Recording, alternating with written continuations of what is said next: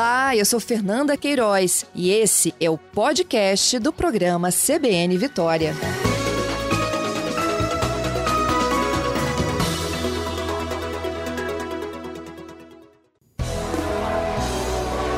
Pit Stop CBN com Ricardo Barbosa.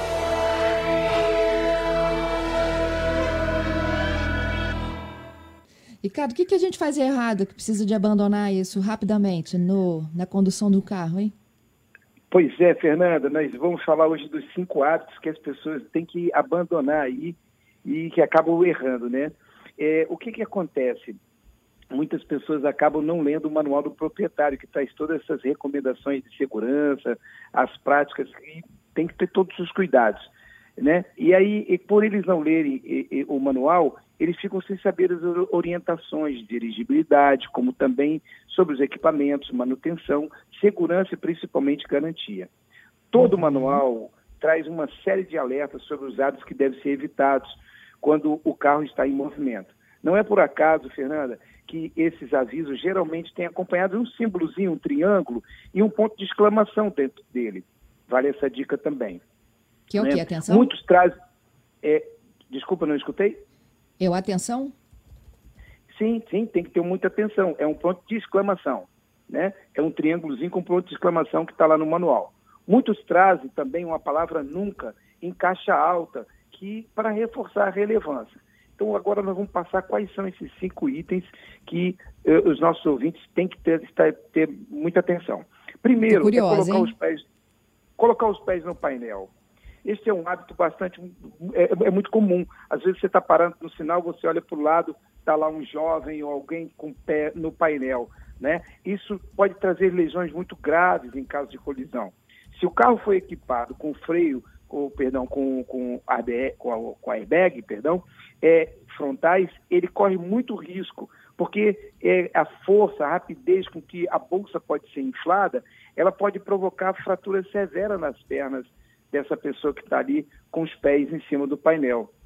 Né? Então é por esse motivo que não deve obstruir de maneira nenhuma com objetos, com nada ali, os airbags.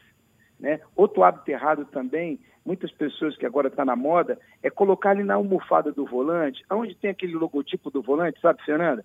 Sim. A pessoa vai lá e cola um suporte do celular. O risco também ali é muito grande se houver uma colisão e o suporte, é, é, aquele suporte pode ferir o rosto do condutor, havendo uma explosão ali do airbag quando ele for acionado. Tem que tomar muito cuidado também com esse item. O item 2 aí, que também tem que tomar cuidado, é reclinar demais o encosto é, com um cinto de segurança afivelado. Às vezes a pessoa vai viajar, ela reclina demais o encosto, vai fazer uma viagem.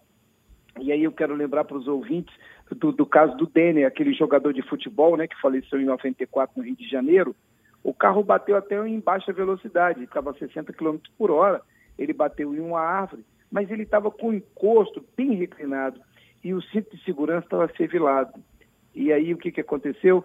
Aquela força, o impacto foi transferido para o pescoço do jogador, né? E acabou ele falecendo.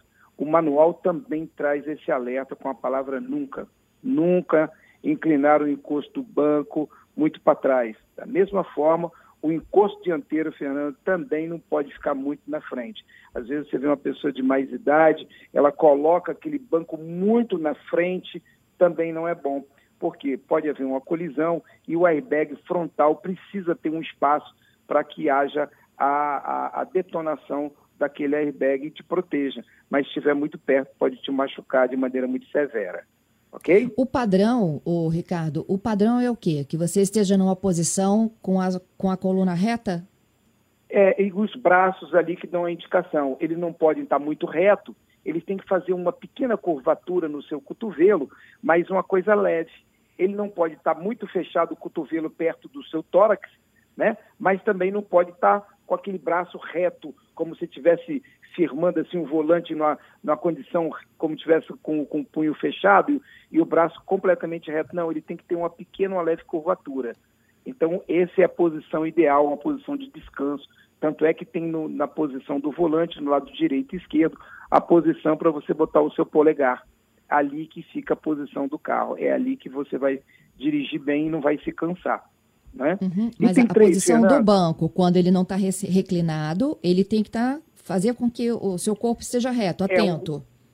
É, é, não precisa ser tão reto, a coluna tão reta. Ele pode estar tá um pouco inclinado para trás, mas o braço também vai te dar essa condição de conforto. Você não ah, precisa estar tá com o braço muito esticado. Ele é que vai medir para você. Né? Hoje nós temos uh, vários carros que já têm regulagem no volante, tanto para cima quanto para baixo, que vai lhe dar um conforto muito maior. Às vezes você é mais alto, um pouco menor, mais baixo, você vai regular o volante e regula o banco com a dimensão do seu braço. E aí ele vai lhe dar a condição do, do encosto. Entende? O Entendi. braço é que vai lhe dar a condição do encosto. Aí vai te dar um conforto muito maior. Cadeirinha no banco da frente com airbag ativo. Né? Às vezes a gente pode estar se perguntando, poxa, alguém ainda leva criança no banco da frente? É, a legislação de trânsito, ela proíbe o transporte das crianças com idade inferior a 10 anos no banco da frente. Mas alguns desavisados, Fernando, ainda acabam cometendo esse erro. Mas, mas, por algum motivo, você tem que levar essa criança no banco da frente, lembre-se de desativar o sistema de airbag. Alguns carros traz esse tipo de opção. Então, também a preocupação está no airbag, na explosão do airbag, e a criança não está, é, é, a força dele, quando ele infla, ele pode machucar de maneira severa uma criança a partir de 10 anos. Então, também tem que se, tomar esse cuidado muito grande aí com criança no banco da frente. Outra coisa também, o item 4, é tirar o pé do freio quando o ABS for ativado. Isso aí é um negócio bem engraçado. Tem pessoas que chegam e falam, mas meu carro está com defeito. A gente vai ver aí, vai explicar. Então, quando você freia o veículo, o sistema ABS vibra ao ser acionado. Isso é, é normal, Fernanda. As pessoas têm que entender que isso é normal. Nunca deve tirar o pé do freio nesse momento. O freio ABS ele é, foi obrigatório desde 2014, juntamente com, com airbags frontais também. E o ABS, ele previne, Fernando, o travamento das rodas em caso de frenagem brusca, né? evitando tanto o deslizamento de um carro para a direita quanto para a esquerda. Então, quando o freio ABS for ativado, você não precisa tirar o pé do freio, Fernando, e ficar bombeando o pedal. Isso é um erro. Não pode fazer isso. Tem que deixar o freio ABS trabalhar para você. E aí o carro vai frear retinho, você não vai ter problema. Entendeu bem, Fernanda? Eu entendi. Eu estou aqui só tentando imaginar essa cena. A gente dá o quê? Dá uma primeira pisada? Não, você pisa e mantém. Pisa Aí e segura. você vai sentir. Segura. Mantém ali uhum. o freio. É, aquela freada brusca. Aquela freada... Aí as pessoas vão perceber que o pedal vai ter uma pequena vibração. Dependendo da freada, não é freada simples. Se freada mais simples, você não percebe. Mas numa freada mais brusca, o, o freio ABS é acionado. E aí é quando o pedal vai se movimentar para frente, para trás, ele vai vibrar. Aí a pessoa fica com medo, tira o pé. Não, não pode fazer isso. Mantenha o pé no pedal, porque o freio ABS está sendo acionado. Ele vai fazer o trabalho para você. Não, aí a pessoa tira o pé e freia de novo, tira o pé e freia de novo. Há um erro nisso. Não deve ser feito isso. O freio ABS, você pisou no freio, mantém o pé no freio. Aí a frenagem vai ser uma frenagem segura. E a última? E a última, rodar com motor frio. Isso aqui é um detalhe que pode acontecer muito em Vitória. Mas como assim rodar com motor frio? O motor precisa atingir temperaturas de funcionamento ideal para receber uma lubrificação adequada. Nós que moramos aqui, Fernando, numa cidade bem pequena, a ilha de Vitória, e muitos de nós acabamos aqui saindo de casa e já chegamos no trabalho com 15, 20 minutos, o motor sempre fica frio.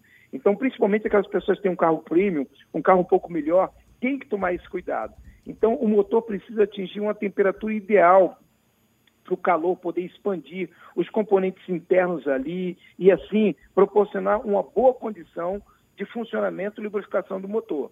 Né? Então, o que, que, eu sugiro? Caso você more perto do seu trabalho e você vá do trabalho ao supermercado, ou vai levar um filho no colégio, é tudo próximo, o motor não atinge as altas temperaturas, no final de semana, dá uma esticadinha com o seu carro, vai a Guarapari, vai a Jacaraípe, vai a Manguinhos, vai, vai dar uma volta para você dar uma esticada com o seu carro, para você poder lubrificar o motor do seu carro. Aí sim, ele vai atingir as altas temperaturas e você vai ter um carro com a manutenção um pouco melhor na partes internas dele. Porque muitas pessoas só rodam aqui em Vitória e acaba danificando o motor, porque ele só vai andar em baixa temperatura, o motor frio, e ele nunca aquece.